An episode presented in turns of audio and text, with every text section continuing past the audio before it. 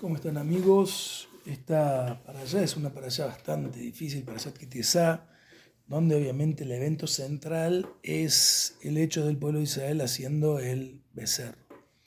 Nosotros vamos a hablar de lo posterior al becerro, que es el momento donde Moshe Rabbeinu hace una gran fila por el bienestar del pueblo de Israel para salvarlos de lo que supuestamente era un castigo durísimo de parte de Hashem Baraj, lo que conocemos nosotros como Tfilat Vallejal. Estamos en el capítulo 32, versículo 11. El versículo dice, Vallejal Moshe, Pane Hashem Elokav, Vayoimer. Moshe suplicó delante del Eterno su Dios y dijo, y ahora empieza la tfilá de Moshe Rabbein, Lama Hashem Yejerea Peja Beameja. ¿Por qué, oh Eterno, se encenderá tu ira contra tu pueblo? Mitzrayim, que sacaste de la tierra de Egipto con gran poder y con mano fuerte, Bekoach Biyad Hazaka. Sigue, Lama Mitzrayim. ¿Por qué razón entonces dirán los Mitzrim? ¿Qué van a decir? Van a decir, Vera'aot Siamla Aharogotam Be'arim Ulejalotam Mel Pneadama. Van a decir que el Kadosh Brujú los sacó al pueblo de Israel con mala intención de Egipto. ¿Para qué? Para matarlos en las montañas y aniquilarlos de sobre la faz de la tierra. Y termina pidiendo Moshe Rabbeinu, Shumejarona peja, vuelve del ardor de tu ira, veina, gemalar ale ameje, considera acerca del mal contra tu pueblo, Zehor le Abraham, le Yitzhak o le Israel abadeja. Recuerda a los patriarcas, Abraham, Isaac e Israel, a los cuales les juraste. ¿Qué les dijiste? Entonces, juraste por ti mismo y les dijiste lo siguiente: Arbe et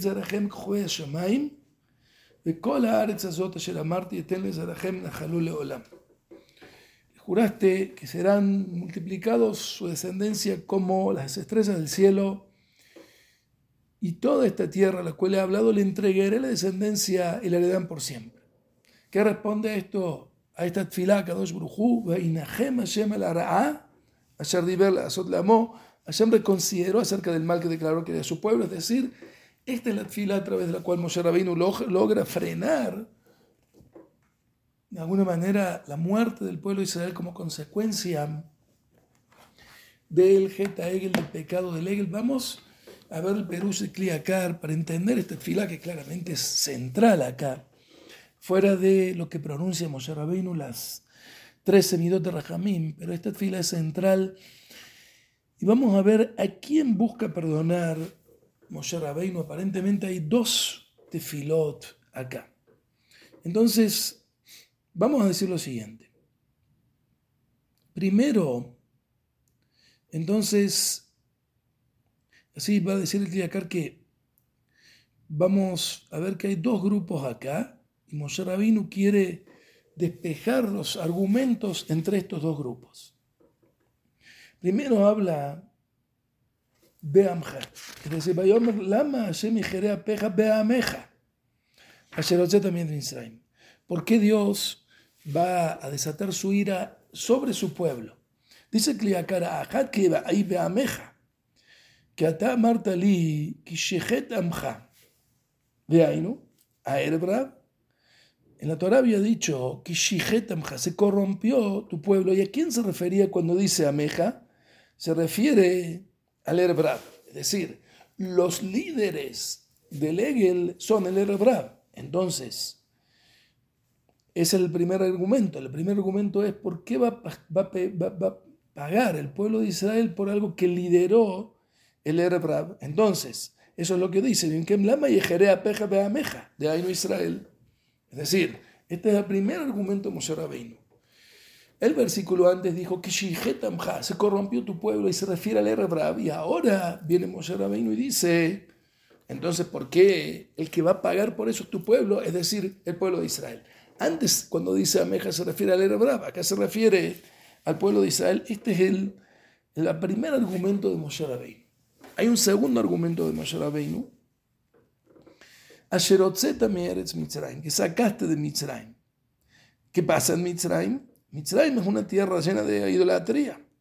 Entonces, no hay que llamarse tanto la atención, no nos tiene que llamar tanto la atención que finalmente el pueblo de Israel te terminó pecando en idolatría porque vienen de un lugar, se generaron en un lugar donde está lleno de idolatría y bueno, llegaron a la costumbre que es la idolatría. Y la tercer argumento es que Akadosh Baruj sacó al pueblo de Israel, con mucha fuerza, con una mano dura, extendida. Entonces, ¿esto qué viene a decir?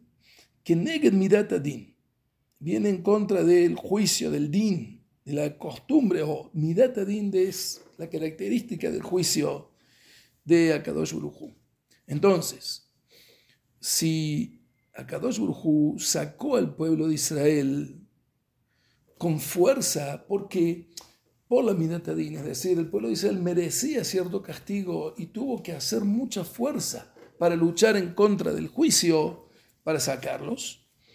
Entonces, ¿por qué? Porque es cierto que podrían haber merecido ser muertos en la tierra de Mitzrayim, entonces, si ya lo sacó de Misraim con fuerza y se sobrepuso a Kadosh Brujo al Midatadin, porque por el bien del pueblo de Israel, entonces después de que ya lo sacó, que ya soportaron y se sobrepusieron al Midatadin, entonces ya realmente estaban en calidad de idólatras en los ojos de Akadosh Urujú. Y no hay una novedad. Cuarto argumento, Biyad Hazaká. ¿Qué es Biyad Hazaká? Entonces, Biyad Hazaká es sabido que el pueblo de Israel no querían salir de Mitzrayim. Como lo vimos anteriormente en el capítulo 14, versículo 12,